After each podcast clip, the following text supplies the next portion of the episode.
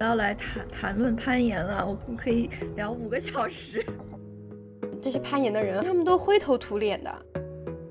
想到攀岩我就开心。听众朋友们好，欢迎回到《野生知识》。《野生知识》是一个陪你读书看片的学习型播客，但是我们今天也不读书也不看片，我们今天呃学习一下运动。然后我邀请了两位朋友来一起聊一聊攀岩。我是 Emily，然后请两位嘉宾介绍一下自己。大家好，我是雷雷，我是一个女权主义者，我现在呃生活在英国，呃，然后我是一个野生的攀岩爱好者。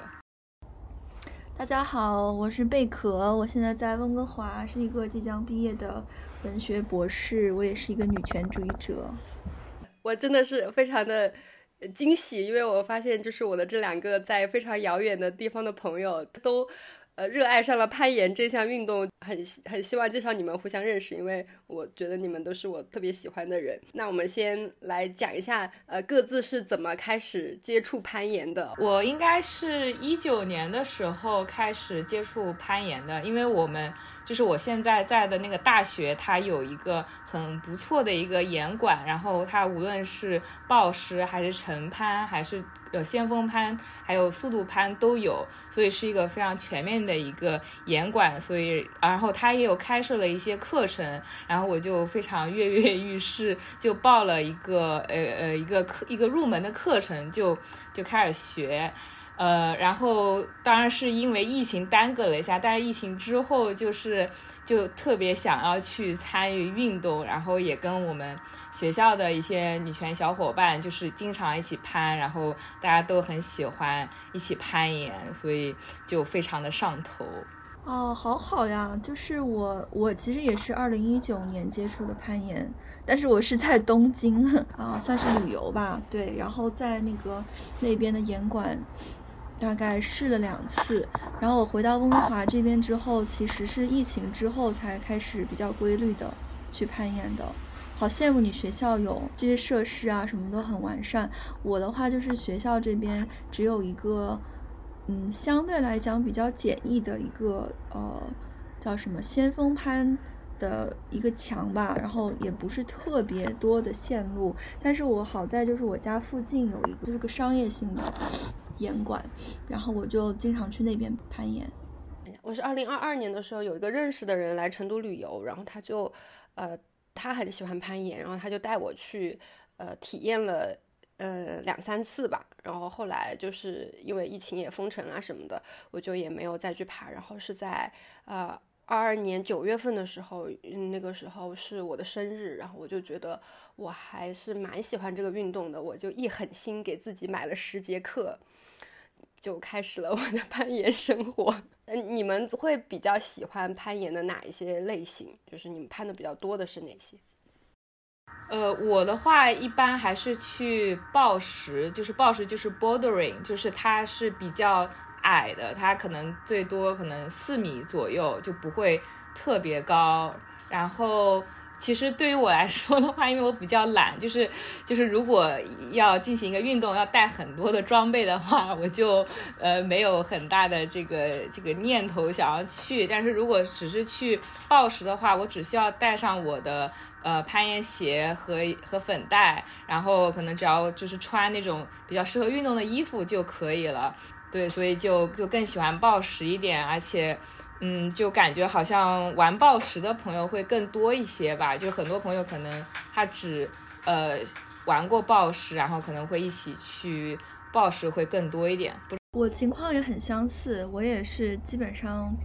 百分之九十的时间吧都是暴食。然后有一个很重要的原因，是因为我们家附近这个岩馆它只是暴食馆，它没有那个先锋攀还有其他攀的那个线路。对，然后，嗯，但是我其实个人，个人也是还挺喜欢，就是我当然不会先锋攀，就是我我还没有学那个 lead，但是我可以 top rope，我不知道中文是什么，攀顶绳，顶绳攀，对对对，我觉得还都挺有意思的，但是我跟雷雷一样，我也是很懒，就是我觉得我的生活已经有很多很多的。就是让我负需要我负责、需要我自律的东西，然后我就很不想让这个我的这项运动就是再有很多的束缚。对，就是如果我可以就很轻松的拿上东西就走，然后就比较利于我坚持这项运动吧。如果很复杂的话，我觉得就是就很容易没有动力吧。我我我其实也差不多，我主要是呃爬报石。因为报时它的墙比较矮，然后你一天你就可以，嗯，爬很多次，而且没有那么害怕。我我比较大的问题是特别恐高，就是我一开始爬那个报时的四米的墙。就是四米多的那个墙，然后可能每次到了两米以上，我的身体就是开始僵硬。我买了那十节课嘛，其实报时只用了五六节，然后剩下的课那个呃教练就在教我先锋的东西，然后但是我其实爬顶绳也非常的少，我总共爬顶绳到现在也就爬了个七八次，就是。其中还有好一半是上课的时候，所以我又很恐高，所以整个体验是非常的惊恐。然后我还去野攀过，就是野攀的话是之前有跟一个商业的免费活动去过一次，然后第一次野攀的时候。也是特别的恐高，我记得下面给我打保护的那个教练就说，他就说啊，天哪，你都眼睛都不敢往下看一下，然后就是一个特别特别僵住的一个状态。然后后来，呃，我野攀总共到现在只攀过三次，但是虽然非常的害怕，但是我还是挺喜欢野攀的。但是就是野攀门槛比较高，一个是一个是就是你需要开车去一个远的地方，你需要有人会挂绳子啊，是没有办法像报时那么的呃频率那么高。然后我。这边比较好的话，就是我现在成都嘛，然后我家附近骑电动车就可以到好几个岩馆，所以呃我会换着去几个岩馆攀他们的线，嗯，那其中有呃有一家是有那个比较高的墙的，就是可以爬顶绳。对，忘了说了，我是去年夏天开始去野攀的，但是我我是主要是野攀暴石。户外的顶绳去过一次，但啊，但是就是像 Emily 说的，就是如果去去户外的这个顶绳攀，就是有非常多的，就是提前要准备的东西，然后时间也特别长，就是你要爬爬一条线，就是要准备很长时间，然后你还要，因为我不会那个去挂那些设备什么的嘛，还要等人家去挂。我不是恐高，我就是怕摔下来，我觉得这是两个概念。我现在就是现在爬的频率比较少了，因为我现在住的这个镇就没有岩馆，然后也也 也这个地势也比较平坦，然后没有这个自然资源，所以就少。但是但是还是会偶尔去去爬一下。基本上我跟我原来的呃住的地方的朋友每次见面就是去攀岩，所以就还是能够保持在大概呃 V 三。左右大概呃 V 四 可以去爬一下，但是基本上就是 V 三，对，然后 V 三可能就是呃中级吧，就是一般可能是这样，就 V 零，然后一直到大概 V 八左右，就一般严管可能是这样子。当然有可能各个国家可能它那个这个标准可能不太一样，但是差不多可能就是呃 V 零到 V 二差不多是一个。呃，初级选手，然后呃，V 三到 V 四可能是中级，然后 V 五之上可能就非常厉害，就是我没有办法企及的 一个一个水准。我跟雷雷很像，我也是，嗯，室内的水平就是 V 三、V 四，加拿大也是用 V 字的，就是 V 三，就是它的那个里面的幅度其实难度的幅度其实很大。然后有一些是比较简单的 V 三，更像 V 二的；然后有一些是更难的，更像 V 四的。然后我是大概最近半年开始可以去尝试，就是 projecting，嗯，V 四吧，嗯，然后最近有一些呃有一些进步吧，对，但是总的来说就是在 V 三，对 V 三 V 四，然后 V 三的话可能也主要是。嗯，适合就是更百分之可能我我想说百分之八十左右，但是更多适合我的路线吧。如果是非常就是非常仰角型的，就是很很重力量型的那种的话，我可能 V 三还是不行。我现在是这个月才爬才开始可以爬到 V 三，就是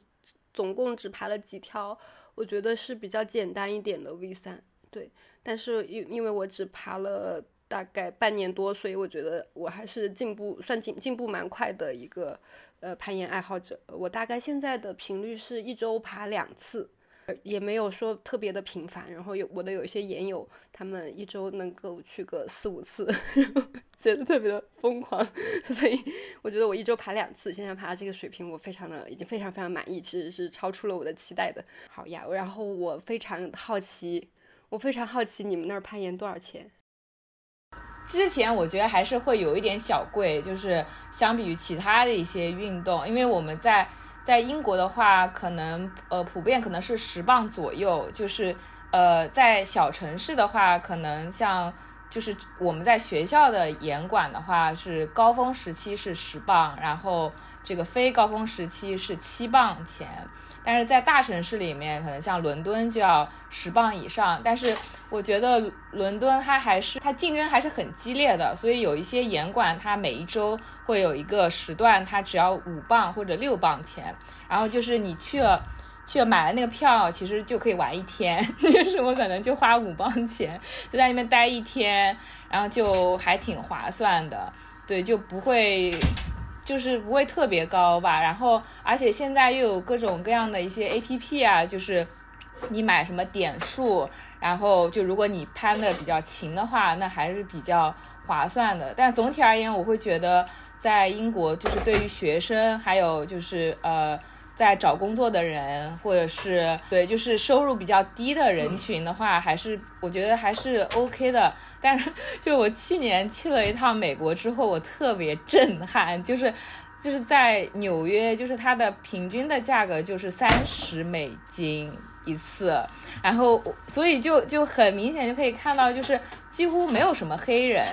就是少数族裔就就比较少。对，我觉得也是因为这个收入的差距吧，就是可能少数族裔，就是他可能收入会相对会比较低，就不会愿意去从事这些可能相对更加中产的活动。因为如果相比，比如什么，呃，跑步呀，或者是别的那些运动，可能就不需要花那么多钱。对，但是我觉得在英国就还可以负担得起，就是如果是呃十磅左右的话，就是差不多人民币八十多块，呃，我觉得相对于英国的这个收入水平是呃不是一个特别奢侈的一个运动。我要去英国了，就是加拿大维持跟美国差不多的标准吧。就我这边的这个严管，首先就是加拿大有一个特殊性，就是它地广人稀，就是它没有特别的竞争。就是当然，英国本身也是暴食大国嘛，就是最开始的时候，这个运动也是在那边，就是欧洲，还是一个非常欧洲中心的运动。我觉得，直到近些年，就这个日本和韩国的这种，嗯，这些运动员上来之后。对，然后这边的价价就是温哥华这边的价格，如果是单次，如果你没有呃，就是没有买它的会员什么的话，是三十刀，是三十加币。对，然后换算成人民币的话，就是一百五十人民币左右一次。其实我觉得是蛮贵的。然后我我用的是嗯学生的。呃，会员，然后它是就是分学期嘛，就每个学期你可以单独去买一次，嗯，总，但是其实加起来全年这样算起来是要比如果你一次性买全年的那个会员要贵的，但是我还是买的是学生的，学生的话那个价格是就是四个月是税前是四百二十刀，然后那我如果要把它平分。下来每个月，然后我每个星期我也是频率是去去两次嘛，两到三次。那其实我每一次去就是十刀到十三刀左右的单单次的价格。对我个人觉得，我个人觉得还是挺贵的，说实话。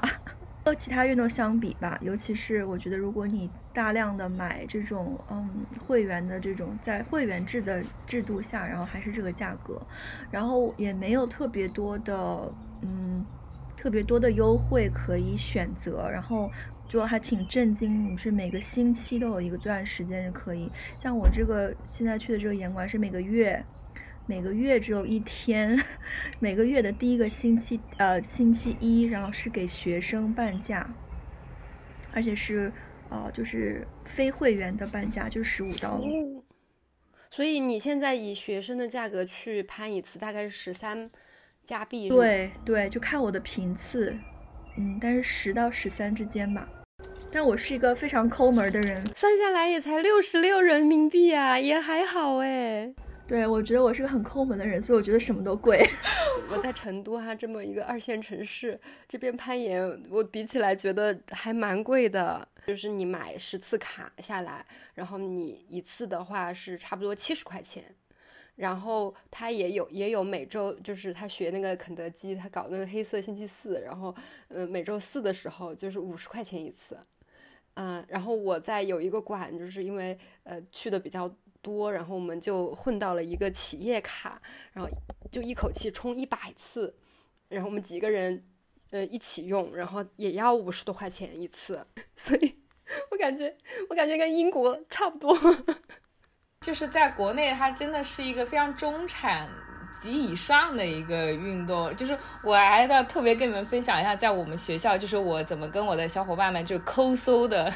这种用法。因为我们学校那个体育馆，就是你刷进去之后，呃，其实你什么运动都可以去去参加，然后。呃，无论是游泳呀，然后包括他那个桑拿房，就是还有那个他的 gym，就是那个健身房，就是各种器具，什么羽毛球，还有各种课，就是我我经常去，就是进去之后我就就把那些项目都玩一遍，就是然后而且我那个卡我还寄给别人，就就是把那个几几磅钱，就是钱一定要花到实处。对，因为我们觉得就其实还是很不公平，就明明就是一个学校的一个体育馆啊，为什么还要收学生这么多钱？其实我们学生还是还在抱怨，你知道吗？自从我听说了这个北美的朋友们，还有国内的伙伴们，就是这么高的价格，然后我觉得天呐，就是英国，呃，甚至有一种共产主义社会的感觉啊！当然也并没有这么夸张，只是就是嗯，就是对于穷学生来说，就是可能生活还是。呃，条件相对好一点点 哦，而且我花的比较多的钱是我买了那十节课嘛，然后那十节课是两百块钱一节课，所以我就花了两千块。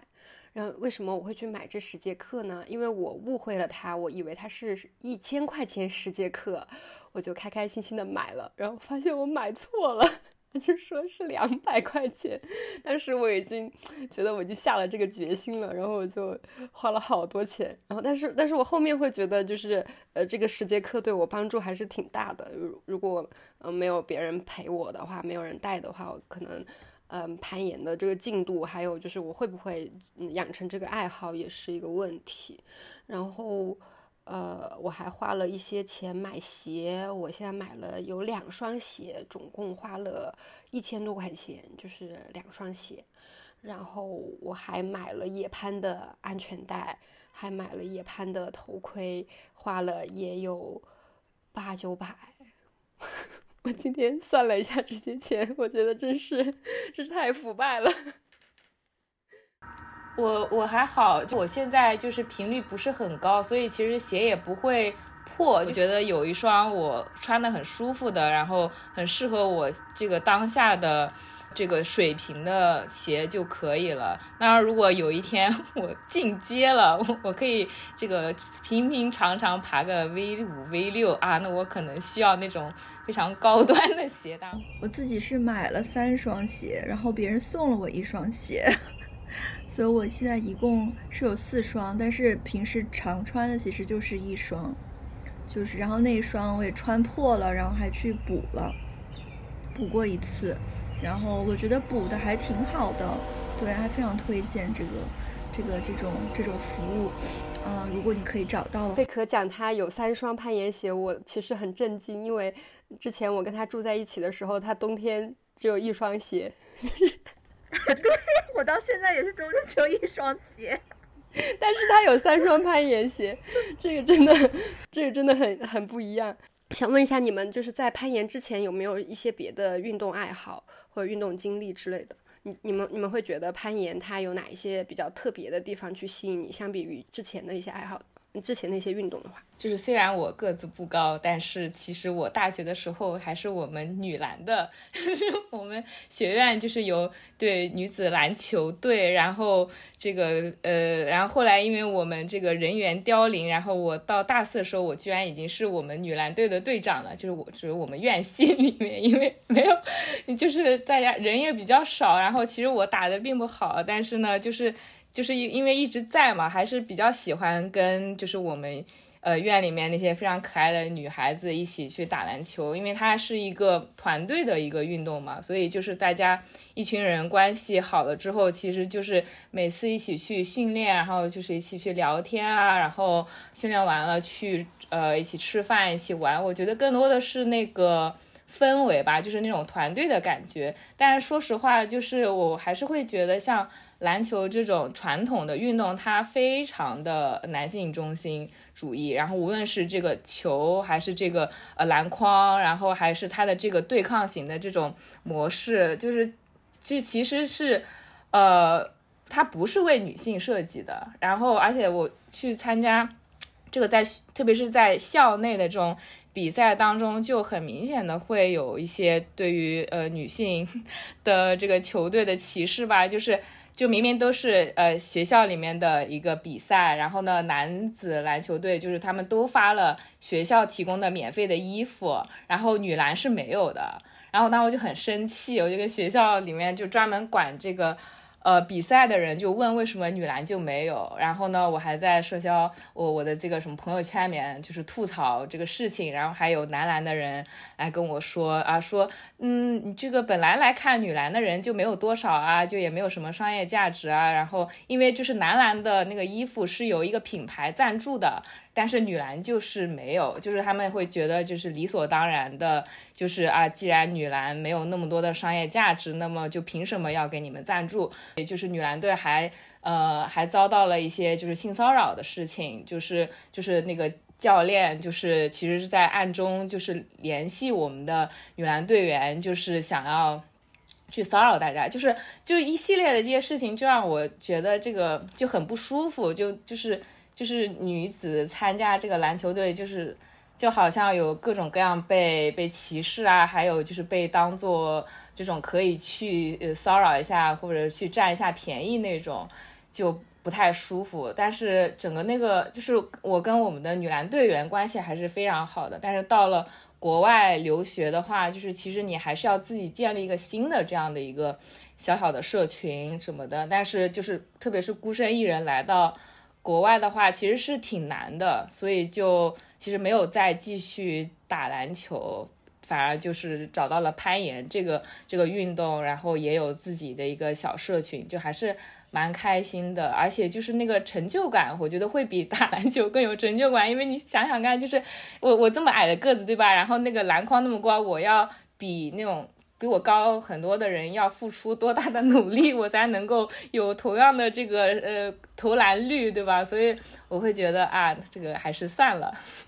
所以就专注于攀岩。我的话，我是小学、初中，我只能追溯小学、初中的历史、运动史，就是在学校参加那种长跑比赛吧，也就是八百米而已，对，就八百米，然后还能拿成绩的那一种，就是。比较好的时候，嗯，然后我其实也短暂的打过篮球，但是就是小学篮球，你知道吗？所以不不是不不不是一个概念。但是我觉得我青春期之后就没有什么运动项目了。我觉得其实我最近也有经常反思，就是觉得这个跟就是整个的性别歧视啊，然后然后觉得对身体上就是有一种有一种。羞辱感吧，然后不想去展示自己的，不想在公开场合展示自己的身体什么，我觉得都是有关系的。虽然那个时候可能没有，没有非常明确的这么想吧。对，然后上了研究生之后，我就觉得真的身体机能退化的很厉害。就我记得二零一九年的时候，我记得特别清楚，嗯，或者是疫情期刚开始的时候吧，对。然后那个时候就在家想做运动什么的嘛，然后就跟着一个视频，然后就是那种。单膝的弓步下蹲，我就做不了，就是我就没有办法独立完成，我要扶着墙啊什么的。对，然后那个时候我就开始觉得说，哎呀，是不是是不是自己身体就是感觉就是肌肉退化了嘛？对，就这个都完成不了。然后还有一个非常明显的一个。一个一个点就是，我如果坐飞机的时候，那个单单人的行李，如果要把它放上行李架，我是举不上去的。就是我刚开始就觉得说女的都不行，就因为我是一个女性，所以我没有这个力气。然后但是就会有旁边坐的女性出来帮我把它举上去、推上去。然后那个时候也是对我比较大的一个震撼吧，我就觉得我的身体可能出了一些问题。然后因为我举不上去的原因，是因为我的肩膀非常疼。就我不是有没有力气的问题，我是过不了那个，就过不了一个一个阶段，对，就是一个一个位置，然后就会很疼，对。但是攀岩之后，对这些问题逐渐的都都都解决了嘛，因为你还是需要 一定的肌肉支撑、肌肉支持，然后去做这些动作什么的，对。然后我觉得攀岩跟其他我接触过的运动最不一样的一个地方，就是它它不是重复机械性的。运动，然后就非常的不枯燥，然后每条线都都都是一个故事嘛，每条线都都不一样，然后还是而而且你就非常需要你去思考吧，就怎么用怎么样运用自己的身体零件、身体部位，然后去完成一个动作。嗯，我我其实嗯从小也没有怎么好好的运动过，我比较喜欢跑步，但是我觉得可能那种喜欢也是这个是我比较。呃，容易去做的运动，所以相相对跑的比较多。然后，呃，我也是，呃，青春期之后基本上没有怎么运动过。因为我的手腕，我的左手腕一直有伤。这个伤是我初中的时候，我们嗯班上有个女生，她看她看那个网球王子，然后她就很喜欢网球。她家也挺有钱的，然后她就租了一个场地，还买了球拍。然后她找不到人跟她一起去打，她就叫我去陪她一起打网球。但是我们俩都完全不会，就是只是看了一下动画片，然后我们就在那打了两下。我的左手腕就扭伤了，然后他就后后面就腱鞘囊肿，然后就是里面有积液，然后后来我要去骨科医院去治这个积液，然后一直到现在吧，这个手腕都更加的脆弱。然后我就回想到这个经历，就会觉得啊，我们小时候真的就算是有钱的同学家里，其实也没有什么嗯体育学习的资源。就觉得如果很多运动就是没有人教你的话，还是挺挺难学会的，而且也挺容易受伤的。然后后来是在，反正就是我被网暴射死了之后，我就觉得，呃，我的身体也非常的差，然后整个人状态特别的不好。我就觉得我已经三十多岁了，我要拯救一下我的人生，然后就开始呃做运动，先是去报了马拉松，但是。但是这个马拉松因为疫情就就是很少有办，然后或者是办了马上就被取消，然后也其实也没有跑成。但是我觉得跑步对我的心肺还是很有帮助的。然后我在家里买了那个 Switch 的健身环，然后当时其实我觉得就是一个没有怎么有运动经验的人去练这个健身环，其实有时候也会把自己给练伤，真的就练的腰很痛，因为你不知道怎么发力。然后，对，然后后来我就是受到我们一个朋友，他就可能安利 CrossFit 安利了五年，然后我就终终于就是因为我发现我们家旁边两公里的地方有一个 CrossFit 馆，然后我就去呃花重金 办了一个年卡，然后大概是。我今天看了一下，是二零二一年六月十七号，我开始练 CrossFit 到现在，中间因为疫情啊，还有还有就是嗯受伤啊，还有过年啊什么的也休息过，大概到现在也练了一年多。然后我觉得练 CrossFit 的整个过程，我的体力就是有非常可见的提高。对，但是我在攀岩之前，我也我也做不了引体向上。就是就是，我只是说，可能练了一年多的 CrossFit，我可能像一个嗯比较普通的人的一个体力状态。那那我以前的体力状态就是就是真的还蛮菜的。攀岩可能有三四个月之后，我突然就可以拉引体了。对，因为其实我上肢力量是相对来说是比别人更差很多的，就是包括练 CrossFit 的时候，就是很多动作我都做不了。嗯嗯嗯。那你已经做引体向上很快了呀？你就是攀岩三四个月之后自己就可以做，我就是要一直专门训练引体向上。我大概训练了，当然我也没有说是非常刻苦的训练吧，嗯，但是我觉得到到了一年一年多之后，我才做上引体向上。可能说明 CrossFit 还是有用的。我觉得是的。觉得就是攀岩就是特别的 rewarding，就你投入一些，然后就会有很多的，真的是肉眼 可见的变化，就可以去拉引体，还是就是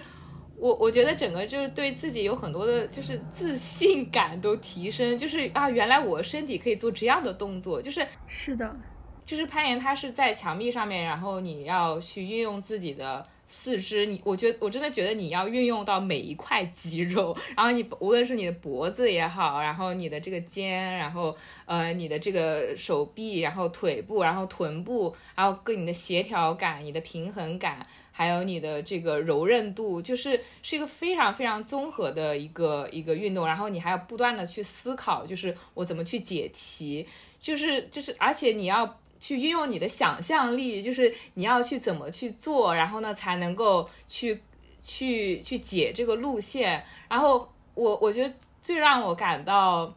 就是觉得他很有魅力的，就是他真的有解放到我的思想。就是我原来是不知道，就是说哦，原来我。还可以去这样做的，然后印证了一句话，就是不是你的身体限制了你的想象，而是你的想象限制了你的身体。就是你要先觉得 你想到你可以这样去做，你才能够去做到。所以就是我会觉得它是一个非常，呃，就是结合身体和你的这种精神和你的这种情绪的一个一个运动。所以它，而且我觉得这也是为什么它非常的去打破那种，呃。就是男女的这种限制吧，因为它不仅仅是说啊，你的身体素质你要要很强健，然后你跑得很快，然后你很强壮。但是如果你你有那种眼感，或者说你你很巧妙，你知道你可以怎么去做，那你就可以达到那个那个线路。所以就是即使你个子比较小，然后呢你上肢力量也不是很强，哎，你也可以做比较比较难的那种线路，而不仅仅而。相反，可能是说有有的那种非常魁梧的那种男的，对我们来说简单的线他们就过不了，因为他们就可能就打不开，就是他们可能 没有柔韧性，然后就觉得啊，他们那么那么辛苦，但是上不去，所以我觉得哇，就是原来我可以做的比他们更好，所以就有一种自信，原来自己的身体可塑性这么高，就以前会经常攀岩之前就会觉得说。就是我就是觉得我身体有问题嘛，这个也做不了，那个也做不了，对。然后但是就发现通过训练，然后你只要花时间，就是起码是在初级阶段啊，所有的就是到了中高级之后，我觉得还是有区别的。但是在初级阶段，就是你只要训练的时间放进去了，就是有投入就有产出嘛，就是这种关系，对。然后我自己也是，就从来其实没有想，我其实想过了，其实我是预想过啊，如果我。有非常健壮的肌肉，哎呀，那该多好！其实我是想过的，但是我就从来，就是我没有办法坚持去健身房撸铁，然后我就没有办法长那个肌肉。对，然后我个人觉得从体质上来说是有一些区别的嘛，呃，我的体质就不是一个就是很很容易长肌肉的那个体质。嗯，我觉得这个不是借口，这是就是一个一个 difference，physical difference。对，但是我觉得通过这个运动之后，就我真的也就有很明显的肱二头肌、肱三头肌，然后就可以看得出来，然后就觉得说，嗯，还是突破了一些自己原来对自己的认知吧。就是这个运动之后，让我对我自己的身体，呃，不仅是在运动项目当中。有很大的自信，在其他生活方面，我觉得都涉及到生活的方方面面吧。就是你怎么走路，怎么站，然后如果遇到一些你紧急的事情，你要怎么应激，怎么反应。然后我觉得所有的这些东西都让我的自信感就提升很大吧。就比如说我以前其实，在其实，在北美这边，呃，自己走路，或者是尤其是走夜路，其实是会害怕的。然后，尤其是如果看到有人向你走过来，就是陌生人向你走过来，然后是会紧张啊，会发抖啊。然后我因为以前也有这种经历嘛，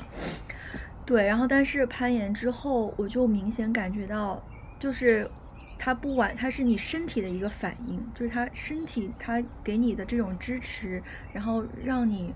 就不再去有那些呃，很惧怕的这种想法或者是感受吧，因为我就觉得我我我我够灵活，够敏捷，然后我也够有劲。如果 你过来的话，我就怎么样怎么样，就是我感觉就就完全就是已经 plan 好了嘛，就在我脑子里。然后，然后有一次挺明显的一个经历，就是在地铁上，然后有有一个人就是还蛮挤的那天，那有一个人就突然，我就感觉从后从后面被人推了一下。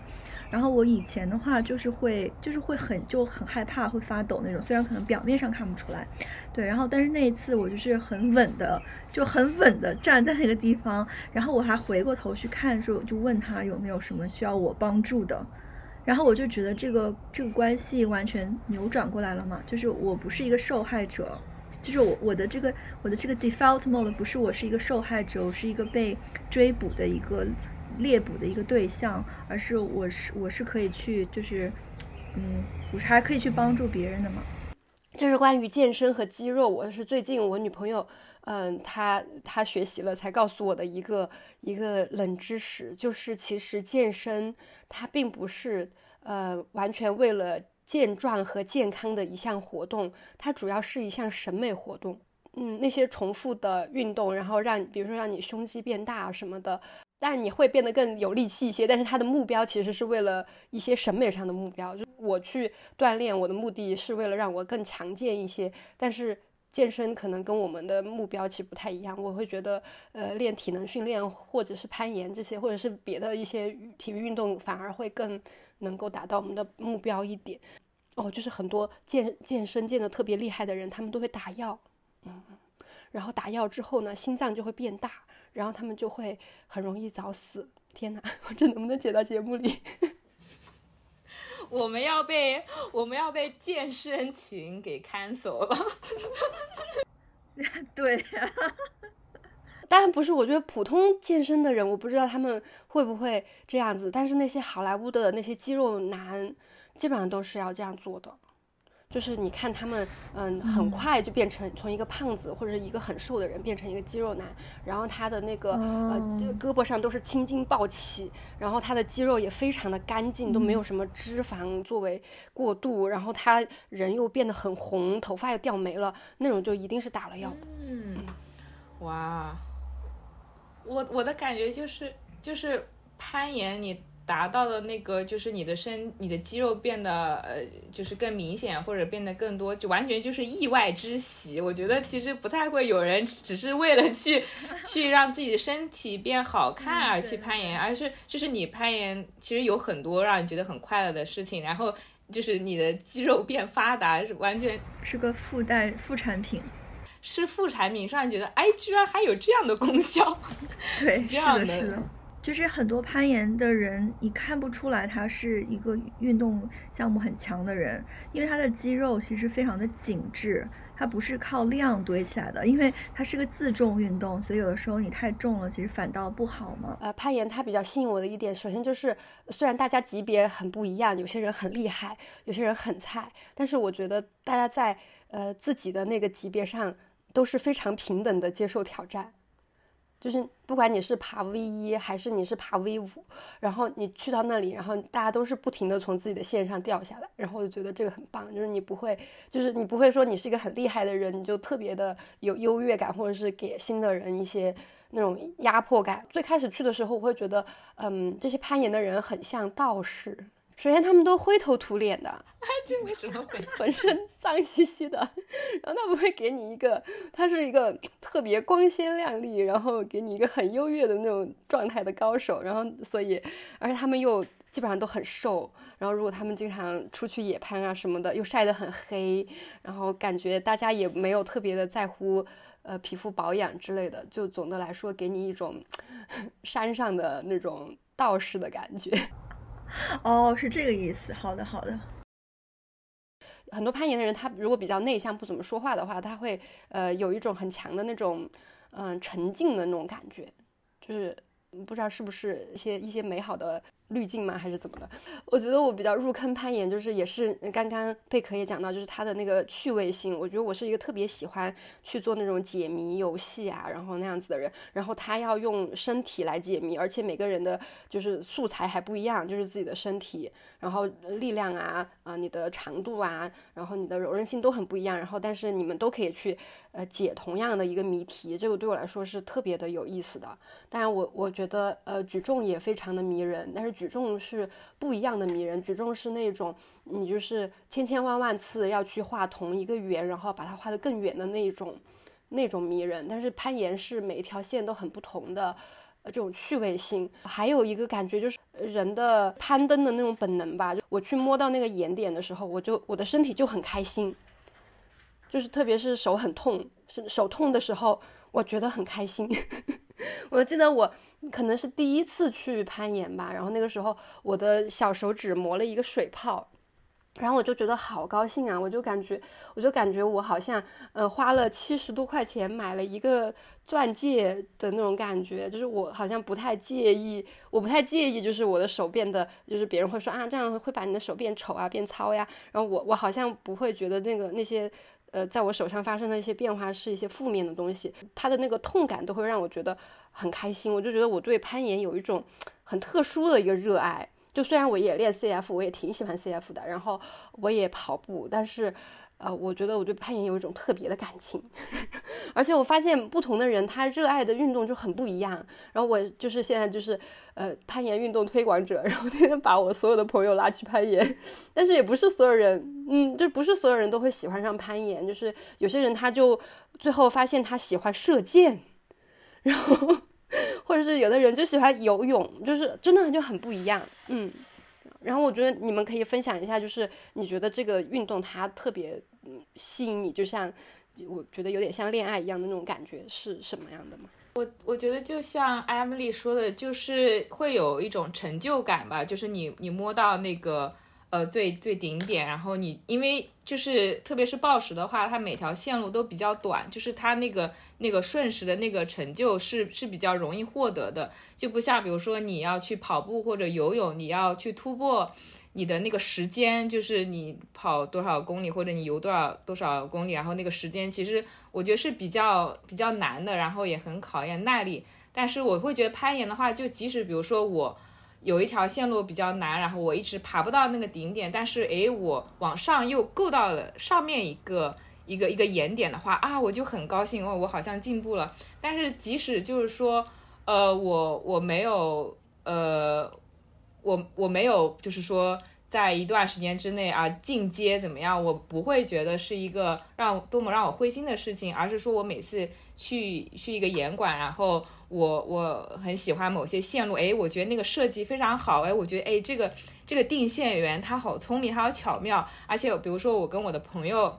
一起去爬线路，然后我们一起讨论，然后他用他的方法去解那个线路，我用我的方法去解这条线路，然后我们还交换彼此的这个想法，然后。然后，嗯，就是会会，就是一条线路可以给你很多的新鲜感。然后，甚至我们还会玩一些游戏，比如说，呃，有一条线路我们会就是，呃，会出题，是会这样，就是，哎，我们把这个点和那个点去掉，然后你看看你你能怎么爬。然后一个严管它呃换线没有特别勤的话。那你可能就是 你要给自己找点乐子，然后我就是在这个互动的过程当中，就跟你的小伙伴一起去去探索、去玩，就就很很开心。这个世界每天都在发生非常糟糕的事情，就是。我如果不是在呃学习，然后或者是做一些别的，然后或者看手机什么，就是特别特别多很糟糕的事情。但是如果我在严管，我在那个严点上，我必须非常专注，就不然我就要摔下来，或者我就没有办法突破自己，我就摸不到那个点。就是我在那个时间段，我就很沉浸，就是我我要去享受那个过程，我要就是全身心的投入。对，就是那个，就是就像有一些人会说，这很像冥想嘛。你你没有什么杂念，就你出了严管之后啊，就啊全身心的放松。呃，所以我会觉得啊，非常非常的美妙，所以去了还想去，想到攀岩我就开心。是的，其实我想说，我从来没有这么早起来还如此开心。我一般 早起为了工作，或者是要出门赶什么什么东西之类的，然后前一天晚上都会睡不好嘛。但是我昨晚睡得特别好，然后今天早上起来的时候，闹钟响的时候也很开心，就是因为我觉得啊，我要来我要来谈谈论攀岩了，我可我可以聊五个小时，这种感觉。对我我觉得我补充一下，刚刚雷雷还有。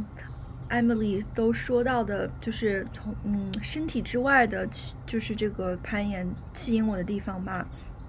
对，我觉得我们刚刚聊了蛮多是关于身体方面的，然后就是蕾蕾说到那一点，就是就是攀岩它非常的 meditative 嘛，就是它很像就很像冥想，然后因为。我觉得可能跟很多博士生都都都有同感吧，就是我我即使是在睡觉的时候没有办法休息，完全休息我的大脑。我觉得我唯一可以休息完全休息我大脑的时候，就是在攀岩的时候，就是因为这是一个它是一个它是一个替代的一个关系嘛，就是它必须要抓住你全部的注意力，然后就像就是你说的，如果你在墙上，你你这个时刻不去。关注这个东西，然后不全身心的投入，你就要掉下来嘛。这个意义上面的，就是嗯，我觉得放松吧。所以对我来说是对我来说是大脑的一个极度的一个放松。嗯，然后还有一点就是心理上的一个挑战。对我觉得攀岩除除了身体上的嗯这个挑战之外，就是我觉得它很吸引我的，就是就是你真的可以克服自己的一些。就当你克服了自己的恐惧，然后或者是一些之前做不了的一些动作，然后最后终于做到某些动作的时候，就那种那种愉悦感，就是那种成就感，我觉得是哦，好像没有其他的东西可以代替吧？对对，然后而且它确实也是一个，嗯，怎么说？它的弧线比较短嘛，就像就像刚刚大家提到的，这种愉悦感可以不断的被获得吧。我给自己的一个嗯目标或者是界定，也就也不是说完全是你必须要攀完某某一条线，你才可以获得这种愉悦感吗？我觉得攀岩它带给我的一种，攀岩之后我的大脑是不是会分泌一些什么激素，会让我非常的快乐？花这个。呃，一千块钱，我以为是一千块钱去办这个卡的时候，是因为我提前有一天做梦，我晚上梦见我在公园的几个破石头上面爬来爬去，然后。然后我想，不行，我好像喜欢上了这个运动，然后我要给自己投资一下。比如说，我上攀岩课，我们都会约在早上，这样下午就还可以爬嘛。然后去岩馆的那个路上，我就背着我的小书包，提着我的鞋，然后骑着我的小电驴，然后我在路上看别人都去上班，我去上攀岩课，我就有一种高人一等的那种幸运的感觉。然后。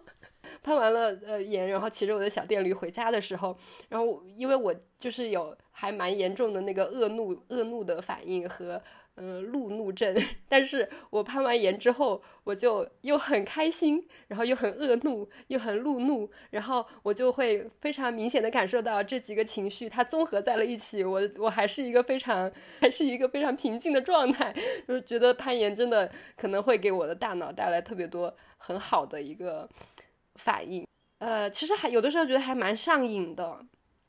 有点像嗑药，也有很多副作用吧。副作用就是 花钱，蕾蕾说，是的，就是花钱，但是感觉还是比呃吸毒便宜的。更多的是一种精神上的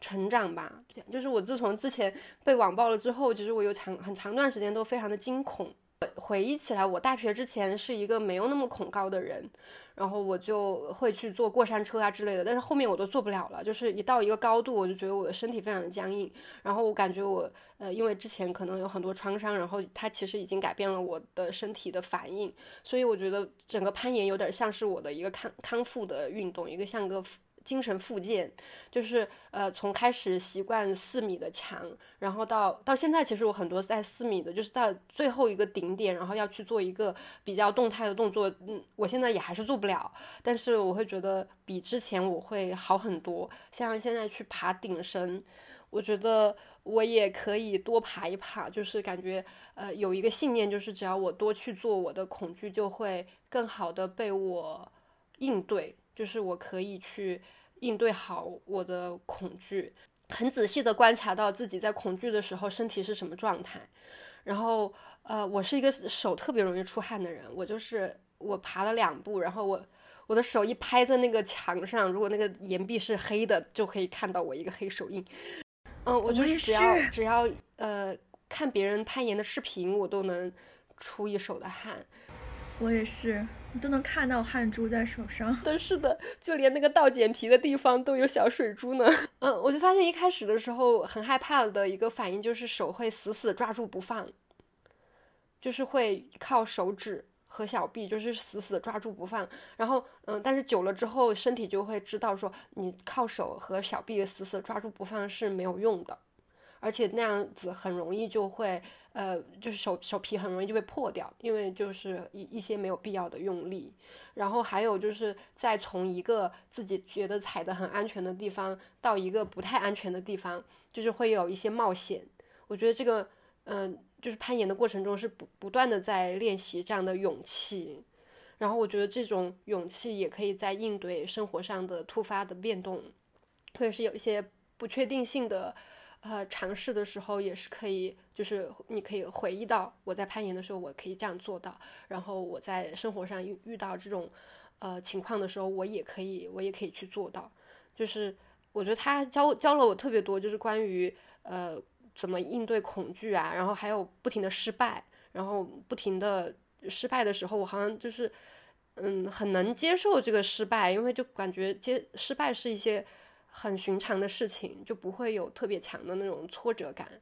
然后就不断不断的失败。如果实在不行了的话，那就跳下去，掉下去也没关系，掉下去也不会怎么样，然后就再来。然后还有就是身体，包括我觉得像 CrossFit，它也会教给我一些，就是你怎么，嗯，你在用力的时候，你最好是放松的，放松和用力是同时的。我觉得真的也很也很微妙。还有就是我我特别不擅长的一个。攀岩的动作就是协调发力，就是比如说要从一个动作，呃，然后一下子切换到另外一个动作，这个时候你的手脚是做着不不一样的目标，然后呃，然后要同时做到，然后你才可以定在那里嘛。这个我现在也非常的困难，但是我觉得在学这个过程中，就是。呃，会学到就是你的大脑就是在这种很复杂又很恐惧又很紧急的状况下，它还是可以保持在线。因为我一开始的时候，我就会让我的大脑自动运行。然后就是做不到的。然后我的我的上课上攀岩课的同学，他其实帮帮了我很多。就是他会跟我说，呃，你的大脑还是可以控制你的身体的。就是在这种时候，包括我去我现在去学那个爬先锋冲坠的时候，就是冲坠下来的时候，你就是一个很恐惧的一个瞬间，但是还是得去呃在那个时候做出保护自己的姿势嘛，就是要踢墙面。然后我很多次我都是。直接是因为我太害怕了，我直接是眼前一黑，我根本没有，我大脑根本都不在。但是后面我才发现，就是呃，即使在那个非常恐惧、两眼一黑的时候，就是大脑还是可以多在线一点点，就是还是可以去踢墙。对我感觉这个攀岩对我来说，真的在心理上就是比呃比心理咨询还要管用。我就感觉我是把我的心理咨询的费用用来攀岩，然后把我的社保停了，用来练 CrossFit。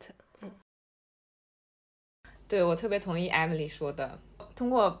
攀岩，然后去让自己的身体和精神去跟自己的恐惧沟通，然后所以，我确实也停了我的心理咨询师，因为我确实觉得我能够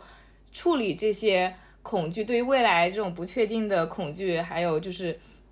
呃，对自己的不自信，然后怎么去处理这种失败，确实就像。Emily 说的，就是你在攀岩当中能够学习到很多，而且特别是就是因为有的时候，我觉得会很容易责备自己吧，就是啊，为什么我没有去做到这个或者是那个？但是，呃，当我在攀岩的过程中，比如说我我知道，哎呀，因为我确实有点不太敢去够一个一个点，然后呢，我我就没有完成，然后我我即使失败了，但是我的伙伴也会安慰我，就是也不是说安慰我，就是就跟我就是说。呃，就是你那个过，其实是你的身体在保护你自己嘛，就是这是一个自我保护的过程。然后呢，你要有的自信，然后呢，你才可以去去去再往前一步。就是你是要有一个不断的自我协商的一个过程，就是你怎么去面对自己的恐惧，然后你要自我保护的同时，你还想要去冒险以及获得你想要获得的。但是那个过程不是说你只有这么一次机会，而是你在不断的探索和摸索当中，你失败了很多次，哎，你才能够去克服自己的这个恐惧，然后是一个这样的一个一个一个动态的一个过程，然后。你也会对自己有了一个有一个了解，就是我恐惧也是可以的，我失败也是可以的，并并不是说我这个没爬上去我就很不行，我就很糟糕，就是我还是可以爬很多其他的线，我还是可以达成很多的成就，所以就是就好像有点不在不断的在给自己做这种心理上面的疏导，然后自我支持，然后有小伙伴在支持我，告诉我，哎，没有关系，你只要保护好自己，你不要受伤就行了，所以。特别疗愈的过程。我想分享一个最近，其实就是这个这个星期，嗯的一个感悟吧，就是攀岩不停的加深你对自己的认识。然后这个星期发生一件事情，就是我马上要爬上一个 V 四了。然后我之前一次呢，就掉下来，就是在在最顶点的地方，我没有没有把两个手 match 到一起，然后脚一滑，然后掉下来了。其实是我知道是我自己紧张造成的，然后我就想说过两天再去，然后但是过两天之后呢，就我就后来就发现那一天就是这条线在这个墙上的最后一天了，就是我等于是我今天要不然就要登上去，要不然我以后就没有机会了。然后这个这个场景就让我非常的紧张，然后因为它让我想到就是这种各种大考，什么高考、中考啊，对这种这种情景，然后果然呢，我就在我之之前就爬前面都很没有问题的，我就不停的往下掉，就是我不停的失败。然后我当时其实非常沮丧，然后我已经很久没有因为攀岩或在墙上这么沮丧了。然后我沮丧的原因不是因为我仅仅没有爬上这条线而已，我会觉得说，我这个人就是这样，我就是这样的一个人生，是我的人生故事就是就是 crush crush all the way，然后 at the most important time you failed，就是那种就是在最最紧要关头的时候你就掉链子。然后你平时都可以，但是呢，就是最紧要关头的时候，你就会掉链子。然后我其实当时我真的就是有一种想躲起来哭的那种感觉，但是我后来转念一想，我就在安慰自己嘛，因为我觉得说，我觉得攀岩这个这项运动其实是为了我去克服我所有这些对自己。不健康的、对自己不利、伤害自己的这些、这些个、这些话语的，所以我为什么要我为什么要重复这样去 reproduce 这这些话语呢？然后后来我就想说，我就跟自己说，我觉得真的没关系，就是如即使我这一次没有上去，即使我紧张，他也不是因为我就是一个会掉链子的人，就是我觉得我完全重写了，嗯，给我自己一个非常有毒的，给我自己的一个。对我自己的一个嗯话语建设吧，对，然后我觉得就很感。然后那天回来，我本来是想说啊，如果我攀上了这条线，那就是一个里程碑一样的什么什么，我就要好好庆祝一下之类的。然后，但是那天我回来，就是因为我没有攀上这条线，然后我又克服了就是自己的这套有毒话语，然后我就好好庆祝了一下。哦天哪，这是一个感人的自我对话。啊，我们还是把这一期节目分成了上下集，因为大家真的非常非常的能聊。然后我们在下一集的时候会聊到一些关于，呃，攀岩它是不是一项性别友好的运动？为什么很多的年轻女性和酷儿朋友这些年都开始爱上了攀岩？然后还有关于攀岩社群的一些感受和观察，呃，以及在攀岩的过程中遇到了哪些困难挫折？还有关于攀岩的一些美好的体验和对想尝试攀岩的朋友的一些建议。我们下一期再见，拜拜，拜拜，拜拜。